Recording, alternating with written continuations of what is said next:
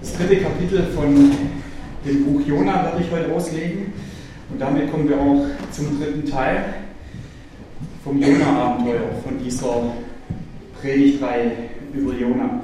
Ganz kurzer Rückblick. Erstes Kapitel. Jona ignoriert Gott. Gott spricht Jona an und er sagt, ich habe das und das mit dir vor.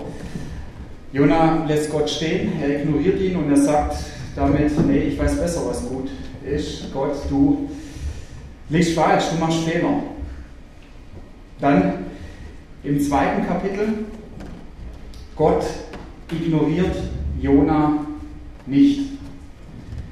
Gott, der gute Hirte, geht Jona nach. Also genau andersrum, wie das Jona gemacht hat.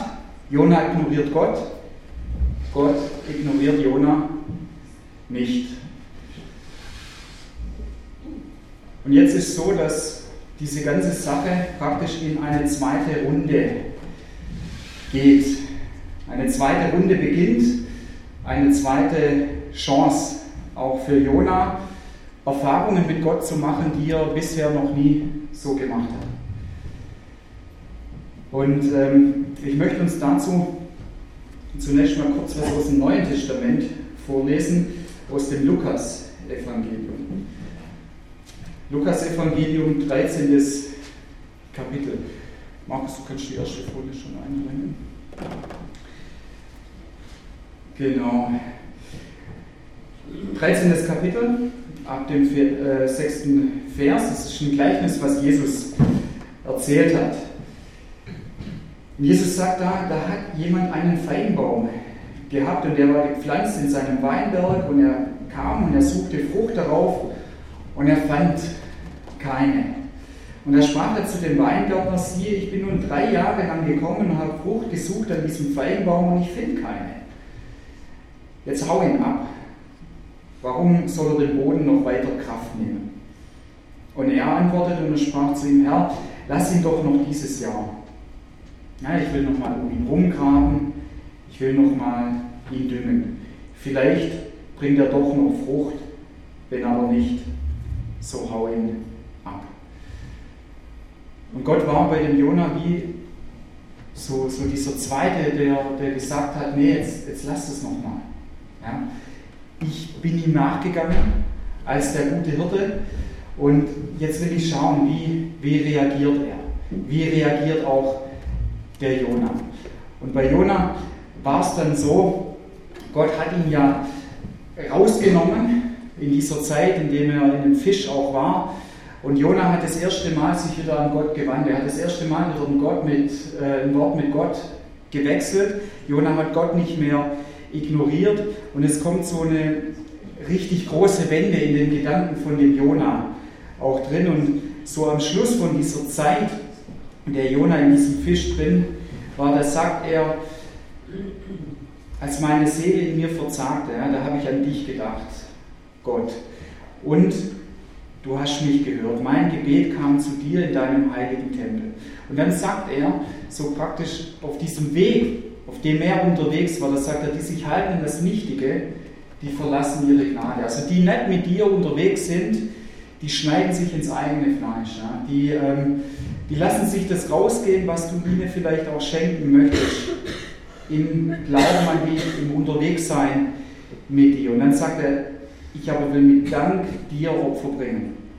Und meine Gelübde will ich erfüllen, dem Herrn, der mir geholfen hat. Ja?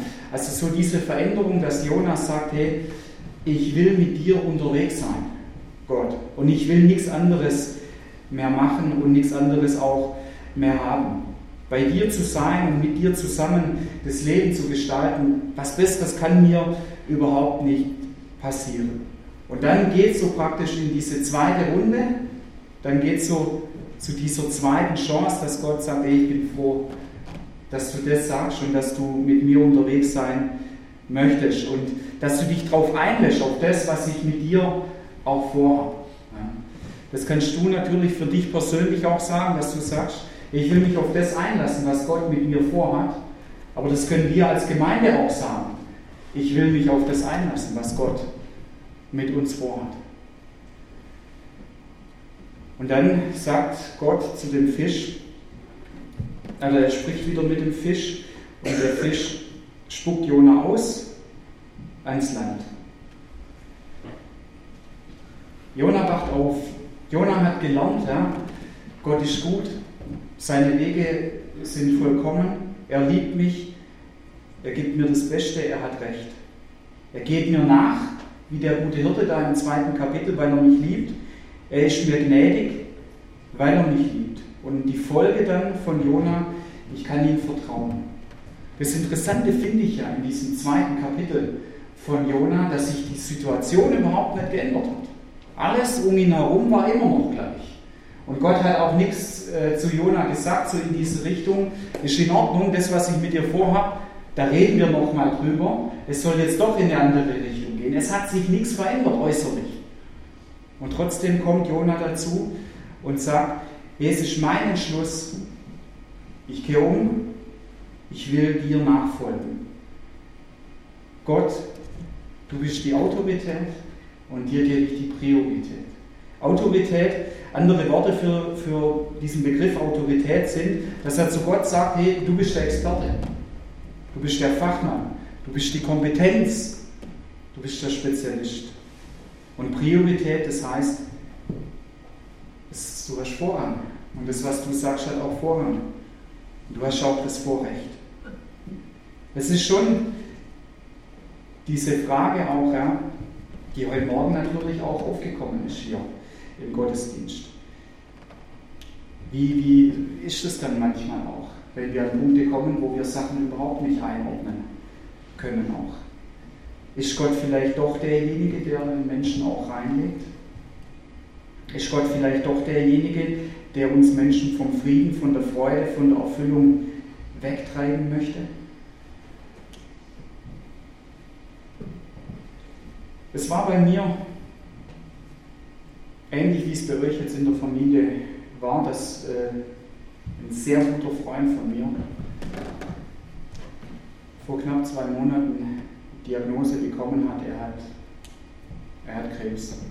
Es war so, dass jemand zu ihm kam und gesagt hat, Mensch, du siehst in der letzten Zeit so schlecht aus, geh mal zum Arzt und lass mal da schauen. Und er ging dann zum Arzt und der Arzt hat äh, dann klar mehrere Untersuchungen gemacht und er hat festgestellt, er hat Leberkrebs. Wie gesagt, ist ein Freund von mir, der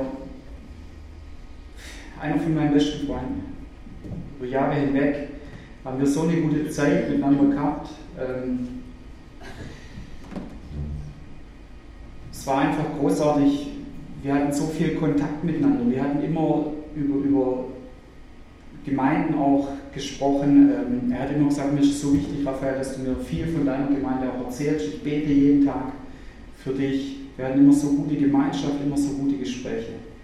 Auch. Und dann war es so, dass er zu mir gesagt hat, hey, ich muss jetzt in, in so eine spezielle Klinik gehen und ähm, da werden nochmal bestimmte Tests gemacht und dann einfach schauen, wie es weitergeht. Und bevor er in diese Klinik gegangen ist, da hat er zu mir gesagt, Raphael, jetzt legen wir alles in Gottes Hand. Und er wird es schon recht machen. Und ich wusste nicht, warum, aber ich habe anfangen müssen zu weinen, weil ich hatte den Eindruck, es besteht die Möglichkeit, dass ich zum letzten Mal seine Stimme höre. Und er hat auch weinen müssen. Und dann war es so, dann war er in der Klinik und ähm, ja, sie, sie haben gesagt, sie können nichts mehr für ihn machen. Und es war so schlimm bei ihm, dass äh, er nur noch ein paar Minuten immer am, am Tag, das, das, hat so viel Kraft rausgenommen, ja, dies, dieser Krebs und diese Krankheit aus seinem Körper, dass er nur ein paar Minuten noch am Tag ähm, mit einem reden konnte. Und ähm, dann war es so, ähm, dass, dass ich äh, seit, seit, äh, bei ihm, ihm nachgefragt habe, hey, wie geht's und, und wie wie sieht es aus? Und dann war so, ja, jetzt kann er gar nichts mehr reden. Das war ein Monat später, kann gar nichts mehr reden und ähm, weiß nicht. Und ähm, ich habe mir überlegt, ich, ich will ihn auf jeden Fall ähm, nochmal sehen, ich, ich will ihn besuchen. Und dann saß ich ähm, morgens ähm, mit, mit meiner Frau zusammen. Wir haben äh, uns auch nochmal drüber unterhalten und dann hat sie zu mir gesagt, hey, schreib ihm einen Brief. Ich weiß nicht, ob du ihn nochmal sehen kannst. Schreib ihm einen Brief. War so ein Gedanke, was sie hatte. Und dann ähm, war es so, ich habe dann äh, seine Frau angerufen und habe gesagt, hey, ich, ich schreibe dir einen Brief und vielleicht kannst du ihm diesen Brief vorlesen. Und dann hat sie zu mir gesagt, ja, aber äh, vielleicht kannst du es auch per E-Mail machen. Äh, die Post braucht wahrscheinlich zu lang. Ähm, und dann war es so, dann habe ich äh, das per E-Mail gemacht und habe ihr das geschickt. Und dann hat sie mir am nächsten Morgen gesagt, dass er gestorben ist. Und ähm, ich habe einfach nochmal reingeschrieben in diesen Brief, was mir diese Freundschaft bedeutet, wie besonders das für mich war, was es für eine Ermutigung für mich auch immer war. Ähm, und sie hat zu mir gesagt, und das hat meine Frau, äh, die hat eine medizinische Ausbildung, sie hat zu mir gesagt, das Gehör ist was, was äh, bis zum Schluss auch funktioniert oder mit am, am Schluss funktioniert von Menschen, von dem her ist es immer gut, wenn auch jemand da ist und mit den Leuten redet oder zum Beispiel dann auch einen Brief vorliest.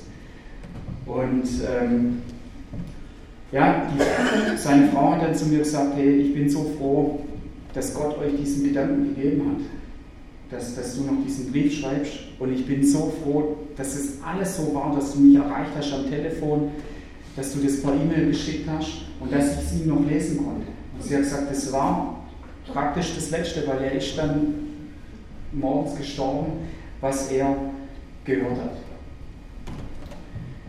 Und für mich war das, ähm, für mich war das ganz arg schlimm, dass der so schnell gestorben ist, so diese Diagnose, dass er so aggressiv war. Und ja, das, ich hatte eigentlich noch so viel vor, mit ihm auch, auch zu machen. Und ähm, das war für mich wirklich sehr schlimm, dass es so schnell auch war. Die andere Seite war das, wo dann auch so diese Fragen gekommen sind, ja, ähm, wo hat Gott vielleicht jeden Menschen reingelegt? Wo hat Gott jeden Menschen vom Frieden, von der Freude, von der Erfüllung weggetrieben?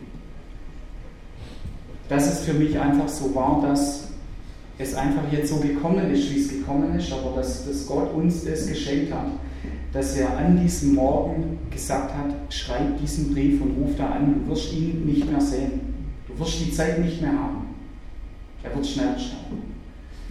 Und dass das dann einfach so ein Punkt auch war, ja, wo seine Frau so froh war, dass es noch so gekommen ist. Von ihm weiß ich es nicht, er konnte nichts mehr sagen. Aber dass Gott, das habe ich dann auch gemerkt, das in der ganzen Familie und auch in der ganzen Gemeinde auch dazu gebraucht hat, dass sie dazu gekommen sind, wie Jona auch dazu gekommen ist, dass er gesagt hat, hey Gott, auch wenn diese Sache, was ich jetzt vor Augen auch habe und was vielleicht auch die Aussicht ist, wenn ich es nicht einordnen kann, wenn ich es auch nicht verstehen kann und wenn es auch so eine große Frage auch ist, ob es gut ausgeht, ich bin bei dir an der richtigen Adresse.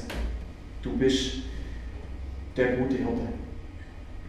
Und sie, dies, diese Fragen helfen mir in, in, so einer Situation auch, hey, wo ist es so, dass Gott hier einen Menschen reingelegt hat? Wo ist es so, dass Gott sagt, nein, ich will die Menschen vom Frieden, von der Freude, von der Erfüllung wegtreiben? Das hilft mir. Gottes Liebe mir wieder vor Augen zu halten und ihm auch in solchen Situationen zu vertrauen, dass er das Beste mit mir und mit jedem anderen Menschen auch vorhat. Und genau dazu kam auch der Jona, dass er gesagt hat, nur Gott ist gut, er liebt mich und er will mein Bestes. Und Gott redet wieder mit Jona, und das ist jetzt der Anfang von Jona 3, es geschah das Wort des Herrn zum zweiten Mal. Zweite Runde wird eingeläutet. Mach dich auf und geh in die große Stadt Ninive und predige ihr, was ich dir sage. Da machte sich Jona auf und ging hin nach Ninive, wie der Herr gesagt hatte. Ninive aber war eine große Stadt vor Gott, drei Tagesreisen groß. Und als Jona anfing, in die Stadt hineinzugehen und eine Tagesreise weit gekommen war, da predigte er und sprach. Ganz kurz, da wird ein bisschen auch was über diese Dimension von Ninive gesagt. Ich habe da mal ein bisschen nachgeschaut in der Archäologie. Ähm,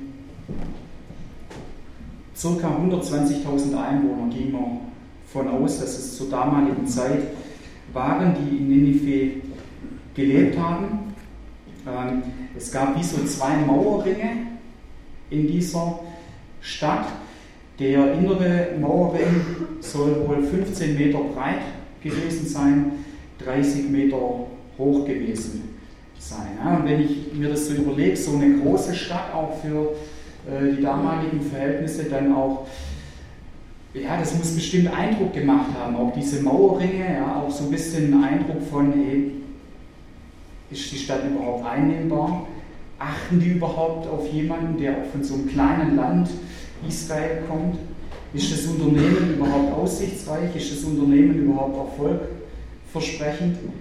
Wenn ich das dann auch vergleiche mit dem Assyrischen Reich, und Ninive war die Hauptstadt von dem Assyrischen Reich, im Vergleich zu Israel, das war die Macht damals, Assyrien in diesem ähm, Mittleren Osten, die Macht Assyriens, die Zustände in Ninive, warum Jona auch hingehen sollte, die haben sich um nichts geschert, haben sich um nichts gekümmert in Ninive. Das, was sie gesagt haben, das war Gesetz und das war praktisch auch göttlich. Ist das Unternehmen erfolgreich? Kann es erfolgsversprechend auch sein? Und dann geht er rein, der Jonah, der predigt. Und seine Predigt lautet: Es sind noch 40 Tage, so wird Ninive untergehen. Sehr kurze Predigt, die er hier hält. Vielleicht die kürzeste Predigt, die in der Bibel drinsteht und die in der Bibel aufgeschrieben ist.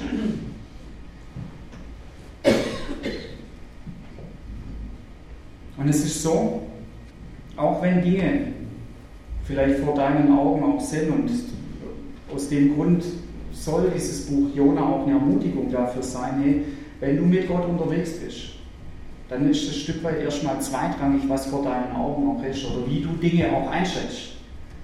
Oder du denkst, hey, ist es aussichtsreich, ist es erfolgsversprechend oder ist es ein Himmelfahrtskommando, dorthin zu gehen? Wenn du mit Gott unterwegs bist und wenn er dir was aufs Herz legt, dann kann gar nichts anderes passieren. Ja. Das ist mir auch sehr, sehr wichtig äh, für uns als Gemeinde. Wir treffen uns nächsten Dienstag auch zum Gemeindegebet. Da auf Gott zu hören, das möchte ich viel mehr einbringen. Dass wir als Gemeinde auf Gott auch hören wie soll denn das funktionieren, äh, wenn wir Gott auch dafür keinen Raum geben, ja? wenn wir die ganze Zeit auch reden, wenn wir nicht auch mal in die Stille kommen, in die Ruhe kommen, auch hier in der Gemeinde und sagen, Herr, was hast du mit uns vor? Was möchtest du mit uns auch machen? Und wenn ein Gott da was aufs Herz legt, da kann nichts passieren, weil er hinter uns steht und weil er uns auch unterstützt. Und da gibt es unterschiedlichste Menschen, in der Weltgeschichte, wo das so der Fall war. Vielleicht ganz bekannte Menschen, wo das so war, vielleicht weniger bekannte Menschen. Ja? Und darum geht es auch gar nicht. Es geht darum, wenn Gott zu dir was sagt und wenn er dir was groß macht, dann steht er hinter dir und dann segnet er dich darin. Ich will mal einen Menschen rausgreifen, der hier in Deutschland vielleicht nicht so bekannt ist. William Wilberforce. Es war ein englischer Theologe und es war auch ein englischer Politiker. Und er hat in der Zeit gelebt, als es noch die Sklaverei gegeben hat. Und ihn hat es so bewegt, wie diese Menschen behandelt wurden. Also Sklave praktisch es ist ein Mensch, der das Eigentum von jemand anders ist und man kann praktisch machen mit ihm, was man möchte. Wenn du ihnen so schwere Arbeit gibst, dass sie vielleicht nur einen Monat, nur zwei Monate überleben, egal. Du bestellst einfach ein paar neue und dann kommen sie per Schiff auf deine Plantage. Die nächsten Sklaven auch. Ich will nur mal eine ähm, Zahl nennen. Von 1500 bis 1870, das sind 370 Jahre, wurden allein nur nach Amerika 12 Millionen Menschen als Sklaven verschleppt. Und das war so von der Westküste von Afrika Richtung Amerika. Genau das gleiche gab es in der Ostküste auch in Afrika. Sansibar war da ein Zentrum vom Sklavenhandel, wo es dann in den arabischen und wo es in den asiatischen Raum auch reinging. 12 Millionen Menschen innerhalb von 370 Jahren. Und Wilberforce, dem hat es was ausgemacht. Den hat es bewegt. Ich denke, ähnlich wie das Jesus auch bewegt hat, was da mit diesen Menschen auch geschieht. Wilberforce, der hat sein Leben zusammen mit Jesus gestartet. Er hat an Jesus geglaubt und ihm lag diese Befreiung von diesen Sklaven am Herzen. Und da kann man sich auch ähm, drüber Gedanken machen, was war das für ein Profit, was die Menschen damals mit den Sklaven gemacht haben. Ja? Was waren das für billige Arbeitskräfte und wie viel Geld konnten wir mit denen verdienen? Und wie ist es, wenn man auf Menschen zugeht und wenn man sie auch auf Geld anspricht und wenn man sagt, hey, könnten wir es vielleicht so machen, dass Geld vielleicht anders verteilt wird oder könnten wir es vielleicht so machen, dass du vielleicht anders arbeitest oder dass du andere Arbeitsbedingungen vielleicht auch schaffst. Das ist gar nicht so einfach. Und bei Wilberfonds, da war es so, ähm, dass es sich einfach so dann ergeben hat, er hat erfolgreich gegen den Sklavenhandel ge gekämpft und auch für die Abschaffung der Sklaverei. Und letztendlich war es dann auch so durch diesen Anstoß, was er gegeben hat und dass er andere Menschen auch angesteckt hat, dass diese Grausamkeit abgeschafft wurde, die Sklaverei. Das ist jetzt eine Einzelperson. Also von dem her denkt nicht, dass es unmöglich ist. Wenn Gott dir was aufs Herz legt, dann unterstützt du es und steht hinter dir. Aber auch wenn du in einem Team eingebunden bist, dann gilt es ganz genauso. Gott kann und will. Traurig ist nur, wenn du sagst, Gott kann schon, aber ich will vielleicht nicht. Und wie war das bei Jona? Ich lese, ich lese weiter ab dem fünften Vers. Jona hat es ihnen gesagt und dann da glaubten die Leute von Ninive an Gott und ließen ein Fasten ausrufen und zogen alle groß und klein den Sack zur Buße an. Und als das vor den König von Ninive kam, stand er auf von seinem Thron und legte seinen Purpur ab und hüllte sich in den Sack und setzte sich in die Asche. Ich habe hier mal ein Bild mitgebracht von einem Thron, von einem leeren Thron. Genau so sah der Thron dann von diesem König von Ninive aus. Der ist aufgestanden von seinem Thron und der Thron war leer. Ja? Gott hat durch den Jona gewirkt und da können wir das sehen, was, was das Ergebnis ist. Und dann kommt sogar vor den König. Steht nichts davon, dass Jona selber eine Audienz bekommen hat vor dem König, sondern das, was er gesagt hat, kommt vor den König. Steht auf von seinem Thron, er legt sein Purpur ab, hüllt sich in den Sack und setzt sich in die Asche. Und der König lässt ausrufen und sagt in Ninive, heißt als Befehl des Königs und seiner Gewaltigen, es sollen weder Mensch noch Vieh, weder Rinder noch Schafe Nahrung zu sich nehmen und man soll sie nicht weiden noch Wasser trinken lassen, sie sollen sich in den Sack hüllen, Menschen und Vieh und zu Gott rufen mit Macht und ein jeder bekehre sich von seinem bösen Weg und von Frevel seiner Hände. Wer weiß, vielleicht lässt Gott es sich gereuen und wendet sich ab von seinem grimmigen Zorn, dass wir nicht verdorben.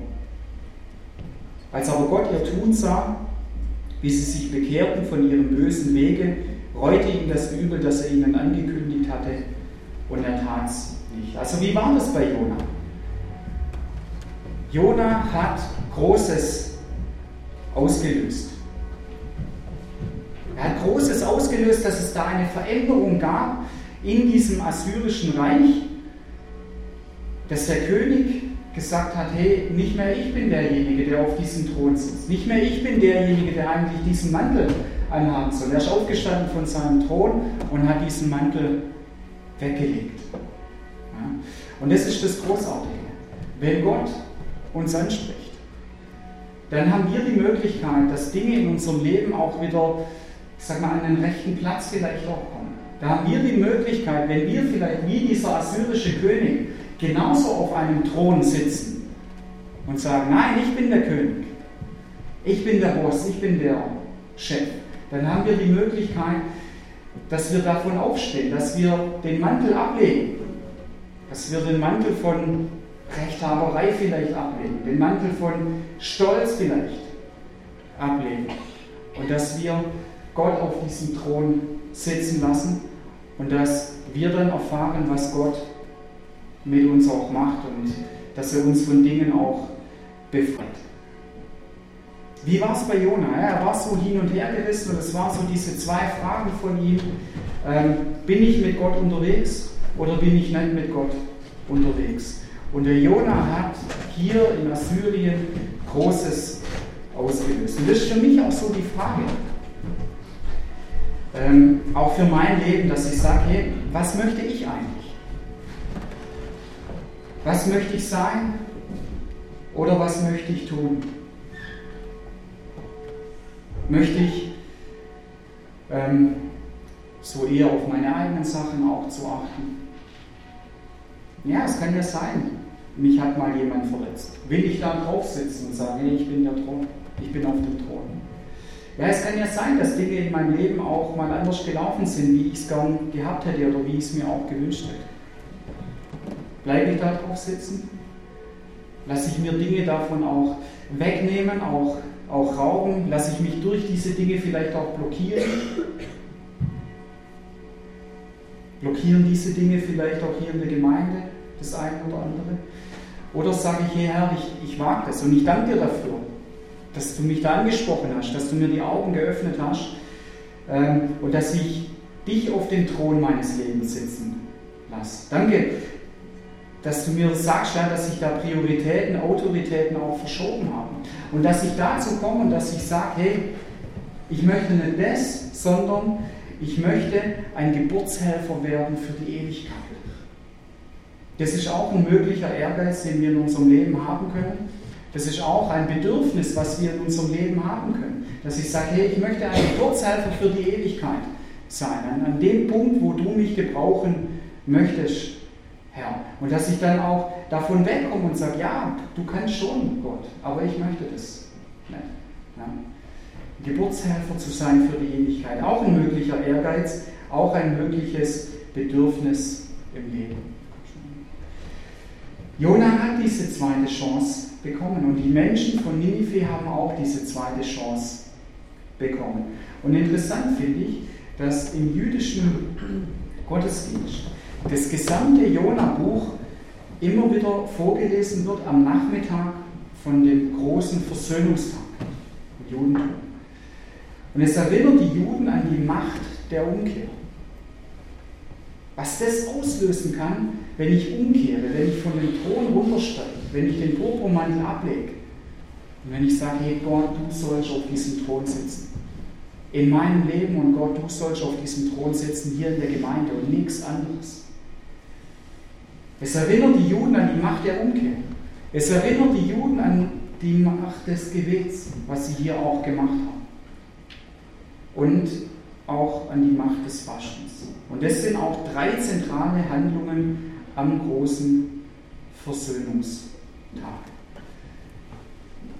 Und ich glaube, das sind drei zentrale Handlungen auch immer wieder in unserem Leben. Persönlich, aber auch in der Gemeinde. Umkehr, Gebet und auch das Fasten.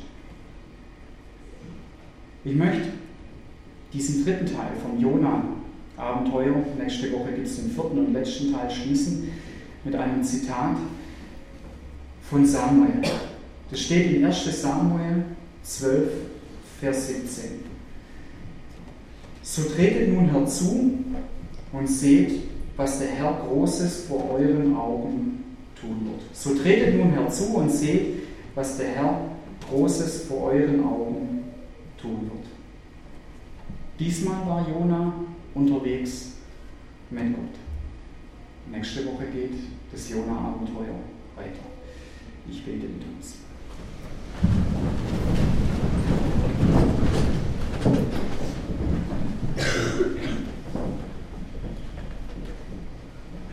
Ja, das ist so großartig zu sehen bei dem Jona und es ist so ermutigend zu sehen bei dem Jona, ähm, wo er das macht, was du ihm ans Herz, aufs Herz gelegt hast, wo du ihm gesagt hast, ich möchte dich so und so gebrauchen, was daraus dann entstanden ist. Und ganz genauso ist es bei uns auch, wenn wir mit dir unterwegs sind, dann kann von dem her gar nichts geschehen, dass du uns irgendwo hintreibst, wo es schlecht für uns ist. Natürlich ist es auch so bei Jona, als er da in diesem Fisch drin war, da hat sich äußerlich nichts groß verändert. Dass sich die Dinge dann auch nicht immer so ergeben oder so vielleicht auch verändern, wie wir es gern hätten oder wie wir es uns auch vorstellen. Und ich bitte dich ja für jeden, der gerade in so einer Situation auch drin ist, wo es ihn vielleicht auch verreißt und wo er sagt, ich verstehe es nicht, dass du da in sein Leben hineinsprichst und dass du ihm das auch zeigst, dass du da bist. Und ich bitte dich, dass du ihm da einen langen Atem auch schenkst und dass du ihm da neue Kraft und Ermutigung auch schenkst. Und ich bitte dich, Herr, dass wir das hier in der Gemeinde, in, als Einzelperson, aber auch als gesamte Gemeinde erfahren. Dieses, dass wir herzutreten zu dir und dass wir dann sehen, was du Großes tun wirst mit uns, mit unserem Leben, dass du uns ähnlicher machst zu dir, dass du uns veränderst, dass du unseren Glauben stärkst, dass du unseren Charakter veränderst. Und dass du dann auch Großes tun wirst durch uns als Gemeinde. Und ich bitte dich, Herr, dass du uns da Dinge aufs Herz legst und dass du uns sagst, das und das habe ich mit euch vor. Und ich bin bei euch und ich will euch segnen, wenn ihr diese Wege auch geht, sodass wir unterwegs sind mit dir. Und danke, Herr, für diese Ermutigung auch, dass du Gott bist und dass du reinsprechen kannst in Situationen, in Unternehmen, wo wir vielleicht sagen, ich bin am Ende mit meinem Latein, ich habe keine Lösung, ich weiß nicht, wie das gehen soll, ich weiß nicht, ob es überhaupt Erfolg geben wird. Von dem her, dass ich ein Geburtshelfer für die Ewigkeit auch bin. Herr, ich bitte dich, dass du uns da die Augen öffnest und dass du uns herausreichst und dass du uns ermutigst, genauso wie den Jonah, der gesagt hat, ich bin so froh, dass du da bist und dass ich unterwegs sein kann mit dir in meinem Leben. Amen.